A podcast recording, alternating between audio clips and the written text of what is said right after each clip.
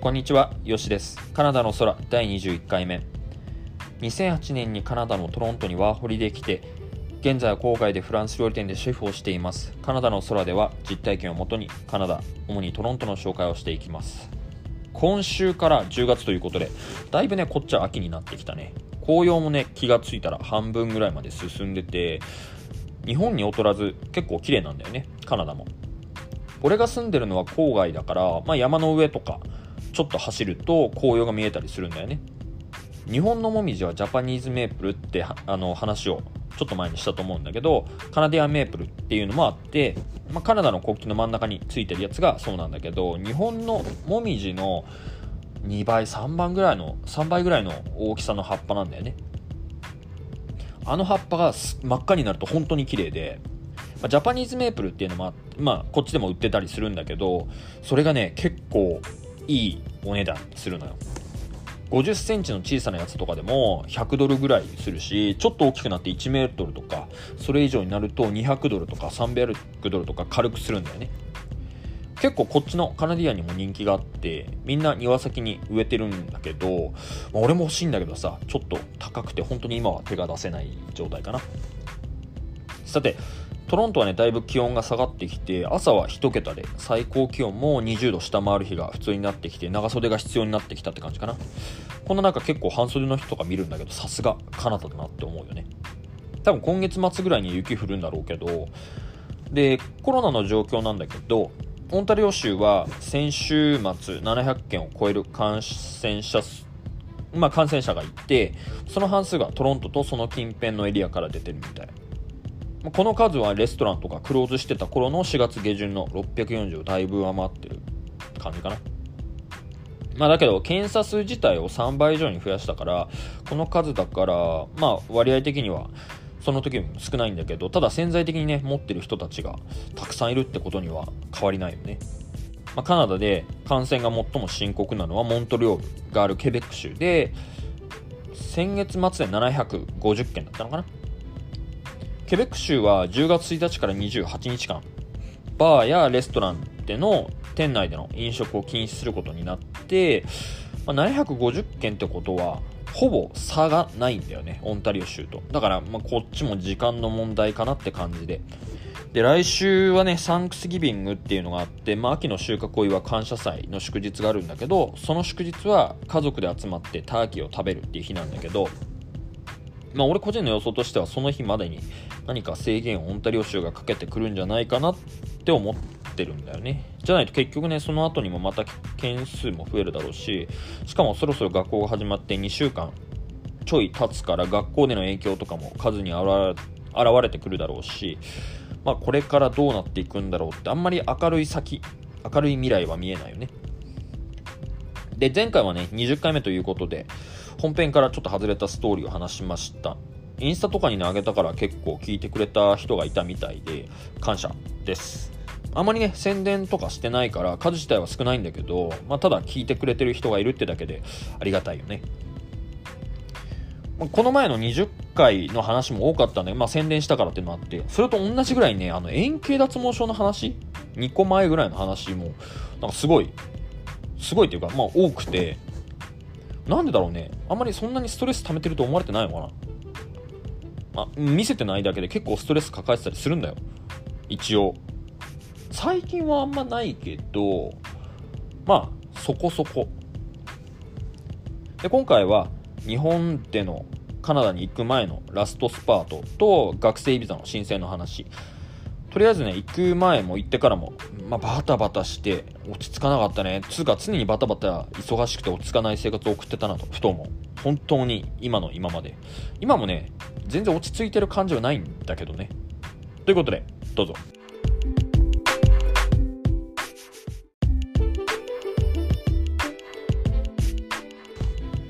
東日本大震災の後は生活が不安定だったよね。スーパーやコンビニからは食べ物がなくなるし都心では計画停電とかがあって、まあ、ある時間帯は停電になったりとか。1週間ぐらいはねしょっちゅう小さい地震もあったしみんな日々不安の中で生活してたよね。しかもそのせいで円安になったりとかしてで少しでもね多くのカナダドルを持っていきたかったのに円が下がったから最終的にはちょっと損した気分になったもんね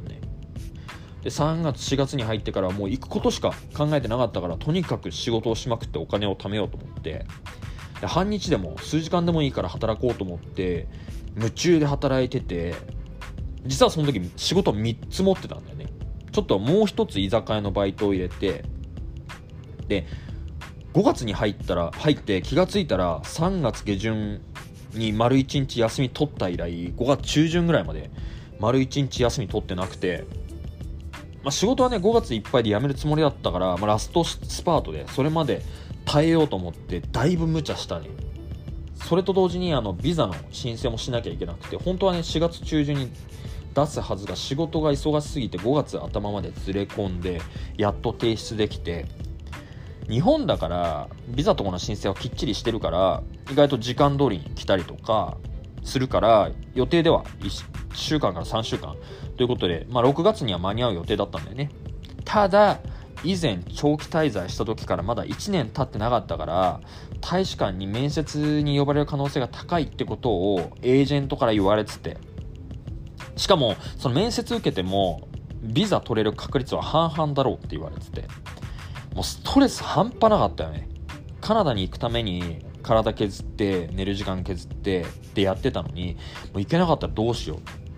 本当にね何回かくたばるかもと思ってやってた時もあったし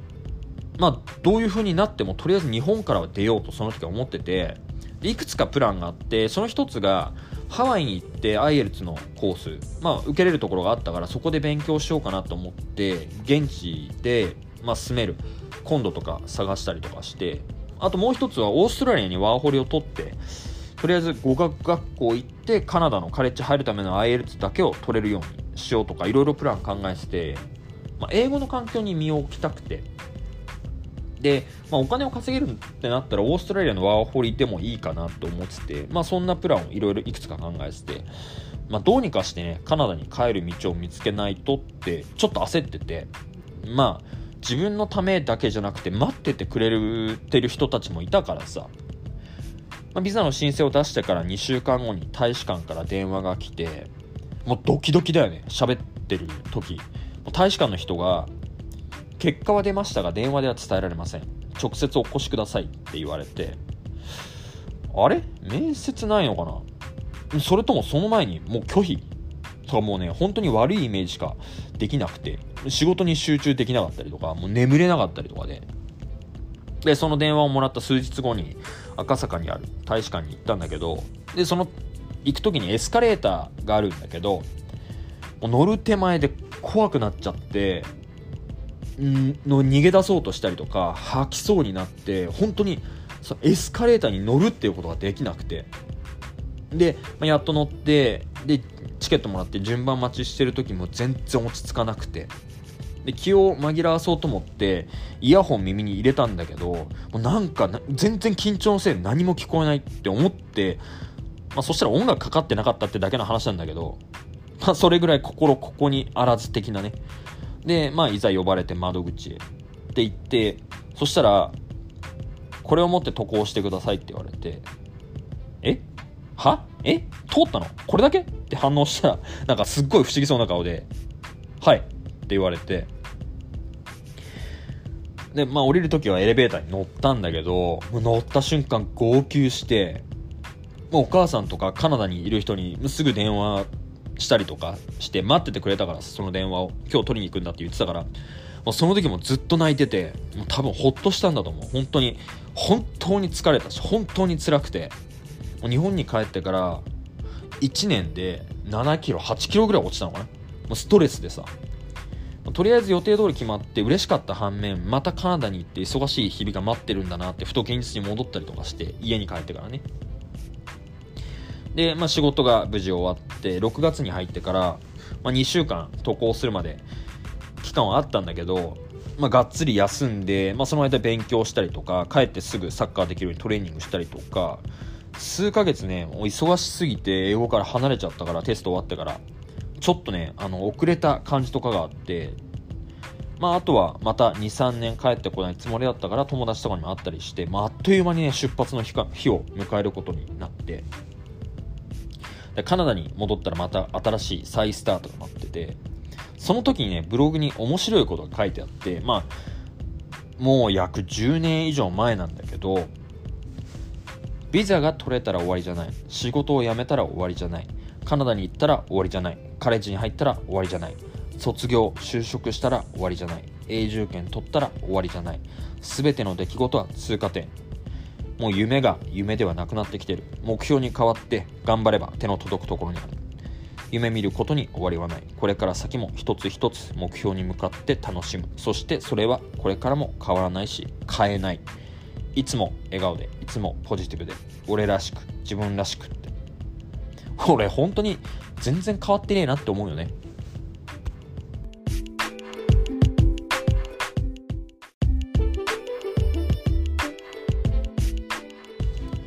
ちょっと今回はここで発表終わります。俺 YouTube やろうかと思います。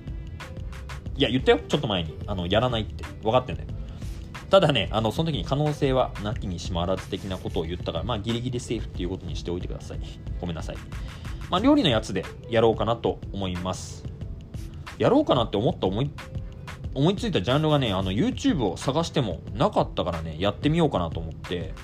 まあ、英語で料理とかじゃなくて料理英語を説明しながら北米のスーパーで売ってる料理を使って、まあ、料理を教えていこうかなと思って。結構ね英語を話せる人たち YouTuber の人たちが英語で料理してるんだけどシェフじゃなかったりとか、まあ、ただ英語で料理を説明してるだけでっていう動画ばっかりだから、まあ、俺がやろうとしてることは結構珍しいんじゃないかと。しかもね北米日本食とかで働いてるシェフはたくさんいるけどフレンチのシェフがってなるとそんないないんじゃないかなって思うのね。だからこっちの英語の料理本とかに出てくる英語とかをね食材を解説しながら家庭で使える料理とか、まあ、レストランに行ってもメニューを見たら大まかなものは分かるぐらいな感じに教えられたらいいかなと思って例えばその braise とか confit とか cure marina- marinate あと roasting、 pan fry。まあ、 roasting っていうのにも pan roast、 oven roast っていうのもあるんだけど、まあ、そこを説明してったりとか、まあ、 confit とかも、実は、実はというかその壁が高そうに見えるんだけど、日本食やってる人には、実はそんなに難しくなかったり、煮込み料理ができれば全然簡単にできるっていう、あれは液体じゃなくてオイルで煮込んでるだけなっていうようなねそういう説明とか解説とか実践を交えながらやっていこうかなって。もちろんスーパーとかに行ってこういうのを買った方がいいよとかっていうのもやろうと思ってるんだけど結構ねその駐在の人とかに聞かれたりするんだけど、まあ、スーパーに行くけど日本食が売ってなかったりとか、まあ、学生とかだと日本食を探そうとするちょっと高くついちゃったりとか、まあ、結局それでパスタで終わらせたりとかね。まあ、日本食じゃなくてもね現地の食材を使って簡単に美味しい料理を教えられたなって感じでやっていこうかなと思ってます。もちろんね日本にいる人も参考になるような感じではやっていこうと思います。基本的にねそうスープとかリゾットとか煮込み料理もうその例えば角煮？ポークベリー？豚バラ？を柔らかくする方法とか、まあ、オーブン使ったりするんだけど、まあ、その方法とかねをやまあ、コツを教えていこうかなと思います。俺がなんで YouTube やりたくなかったかって編集が面倒だなってイメージがあったの。まあ、だけど調べたら携帯一つでできそうなんだよね。まあ、とりあえず反応が良ければ続けていこうかなって感じで。実際その画像のクオリティとかどうなのとかって思ったんだけど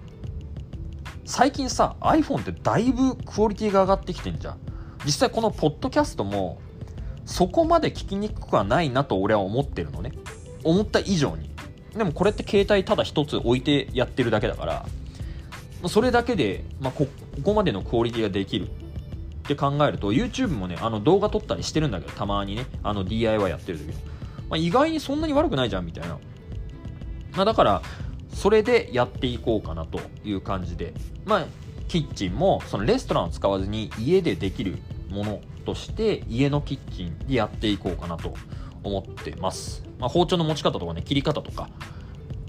いうのもやっていこうかなと思います。昔からねあの結構料理のことに関して聞かれることが多くて、まあ、この食材どうやって使うのとか日本食以外何作るのとか調味料とかもね未知なやつが多いでしょう。しかも英語だしね。で、まあ、せっかくね海外に来たんだからそういう調味料の使い方を覚えてみても面白いし、まあ、料理の幅も広がるんじゃないかと思って。その料理教えてよとか料理教室やったらいいじゃんとかって言われてたんだけどあんまりね人に教えるっていうことに関してまあ料理サッカーとか教えてたんだけど料理ってなんか自分の中でまだ勉強してる感があるから人に教えるのがちょっとなっていうのがあったんだよね、まあ、だけどまあいい機会だなと思って今回は挑戦しようかなと思って。実際人に教えるっていうのも自分も勉強になるから、まあ、もっと知らなきゃいけないとかさもっと違う角度から見なきゃいけないもっと分かりやすく教えなきゃいけないっていう風にその分解してったりとかで自分にもすごい勉強になるからやってみようと思ったんでね。まだまだ自分にもね本当に勉強は必要だなと思ってるから。で前にも言ったんだけど最近ねあの体と頭がアクティブモードになってて、まあ、すぐに思いついたら行動に移したくなっちゃうんだよね。うまくいくとかいかないとか関係なしに、まあ、失敗してもさ別に死ぬわけじゃないしそっから学んでまたいいもの面白いものを作ればいいかなってマインドになってるからどんどんどんどん未知のものに挑戦していきたいんだよね。何が自分に向いてるかなんて自分で決められないじゃん。性格もあるしモチベーションもあるしタイミングもあるし。とりあえず、まあ、やり方だけ知っとけば後でやろうと思った時にできるかなと思ってるしね。で、まあ、最近ねヘルズキッチンっていうのを最近毎晩見てるんだけど、まあ、その番組っていうのは多分日本でもやってるんだけど有名なそのシェフゴードン・ラムジーっていう、まあ、アメリカですごい有名なミシュラン持ってるようなシェフがいてその下にそのアメリカかのレストランちっちゃいレストランとかいろんなレストランから10人ぐらいのシェフ、まあ、クックが一緒にサービスをしてできないやつからどんどんどんどん落とされていくのね。で最後に残った人が有名なレストランのシェフになれるっていう番組があってまあ、料理のコンペティションだよね大会みたいなテレビでやる。一般人から見ると、まあ、そうその番組でねめっちゃ罵られたりとか怒鳴られたりとかもうフライパンゴミ箱に捨てられたりとかするんだけどあれ普通の人が見るとあんなのただのショーでしょみたいな感じでみんな見てるんだけどあれってね実際フレンチのレストランで結構日常茶飯事に起きててあのもうちょっと俺より全然俺より全然っていうか俺よりちょっと年上のシェフがいたりすると。俺もねあのトロントの時のシェフは俺より一回りもでかいしまあその人であのその人はあのニューヨークにお店開いて俺がこの前年末12月に行ったお店のそのシェフなんだけどあのシェフと働いてた時はあのフライパンをそのゴミ箱に捨てられたとことかあったしまな板とかもゴミ箱に捨てられたりとかしてしかもそのシェフ俺より一回りでかいから上から怒鳴ってくんの。もうそれがねすっごい怖くて。あのまあ、ステーションから追い出されたりとかレストランから追い出されたりって、まあ、大概経験したよね、うん。まあ、クビにまではいかなかったんだけど後で聞いたらなんか俺は怒りやすかったらしいな何やっても、まあ、向かってくるしそこから学ぼうとするし絶対泣かなかったからって、まあ、シェフは言ってたよねいやねあの泣かなかったのは泣かなかったんだけど、毎日本当にやめたいと思ってたけどね。まあ、だけど、うん、そんだけされても、そんだけひどい、まあ、怒鳴られたりとかしても、今もすっごいリスペクトできるのは、やっぱりあの人たちがすごくて、ちゃんと教えてくれたからなんだなって思う。ちゃんと教育というか、本当にいろんなことを学んで、その番組をね、フレンチを始めた当初、見た時には出てる人たちこの人すっげえなこの人たちすっげえなと思ったんだけど今見るとこいつら大半やべえなって思うようになってきたりとか、まあ、そう思うと、まあ、成長したなって思うよねでその成長したのもその人たちのおかげなんだなって思う今もねなんか怠けたりとかしようとなんか気持ち的に怠けたりするとその人たちの声が頭の中でするもんね、まあ、怒鳴られてる感じがするもんね。